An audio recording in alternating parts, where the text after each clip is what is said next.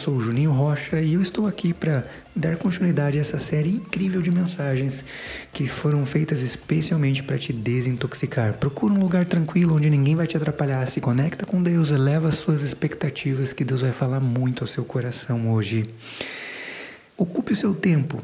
Esse é o tema sobre o qual nós vamos conversar um pouco hoje. Eu começo te perguntando como você tem ocupado seu tempo, com o que, com o que você tem ocupado seus olhos, os seus ouvidos, a sua boca, as suas mãos, com o que você tem ocupado a sua vida nesses últimos dias. É muito importante nós entendermos algo da parte de Deus. Provérbios capítulo 11, verso 24 diz assim, ó, que há quem dê liberalmente e seja abençoado, e há aquele que retenha o que deveria dar e seja prejudicado por isso e não consiga ter proveito naquilo que reteve. Guarda esse versículo que daqui a pouco você vai entender onde eu quero chegar.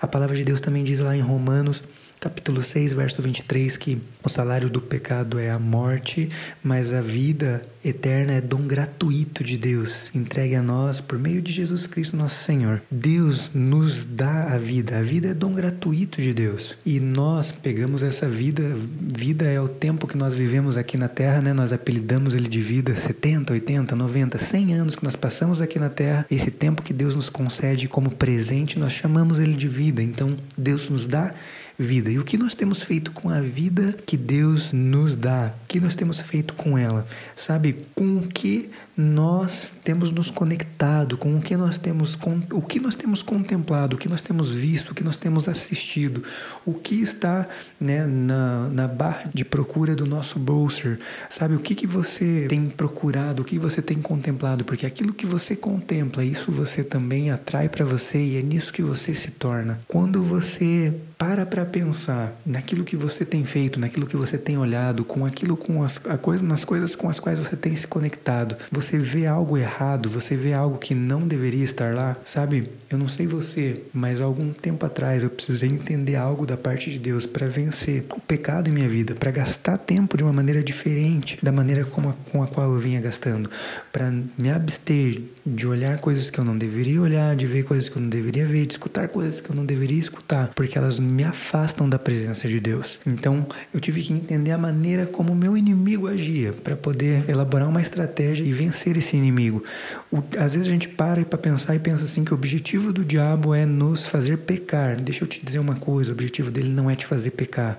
Te fazer pecar é a estratégia usada por ele para alcançar o objetivo dele, tá? Mas então qual é o objetivo dele? O objetivo dele é roubar o seu tempo com Deus, é te afastar de Deus, é fazer aquilo que ele percebeu que dava certo lá em Adão. Quando Adão peca e Deus vem conversar com ele, Deus vem falar com ele, Adão se esconde. Adão se esconde de Deus e deixa de conversar com ele.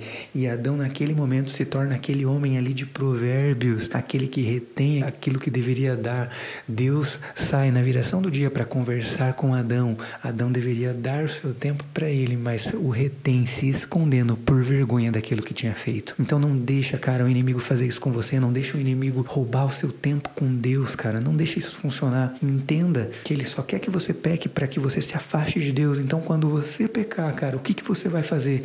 Corre para Deus. Ah, mas eu não consigo. Como é que eu vou olhar na cara de Deus? Você vai olhar com essa cara de pecador que eu e você temos e vai falar: Deus, me perdoa, eu errei, eu falhei, eu não sou digno, eu não, eu não mereço, mas, mas Deus, eu não quero ficar longe da tua presença, porque nada de bom há longe de, da tua presença, nada de bom há longe do Senhor. Sabe, Deus não vai te julgar, Deus vai te receber com amor e com carinho. Então se aproxime dele. Quando você errar, se aproxime dele. Quando você não errar, se aproxime dele. De qualquer forma, busque gastar o seu tempo na presença dele. As coisas com as quais você gasta o seu tempo, elas, elas definem quem você vai ser. Se você gastar o seu tempo na presença de Deus, eu te garanto, você vai ser uma pessoa pessoa incrível, alta performance em várias áreas da sua vida. Nada vai te parar, nada vai te segurar, nada vai poder fazer você retroceder, porque aquele que entrega tempo a ele, entrega liberalmente a, a coisa mais preciosa que você tem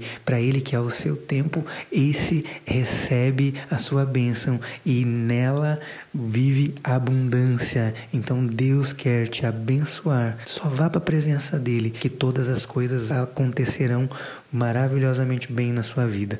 Cara, Deus te abençoe. Eu espero que essa mensagem chegue ao seu coração, que você consiga perceber que aquilo que você está vendo hoje, é, se não for algo agradável a Deus, tem que parar de serviço, tem que ser abandonado. Corre para a presença dele, porque na presença dele nós somos transformados. Deus abençoe muito a tua semana, que você tenha um tempo incrível com ele. Corre para a presença dele, gasta tempo com ele, ocupe seu tempo com ele, a sua vida vai ser completamente diferente de, do que ela é hoje.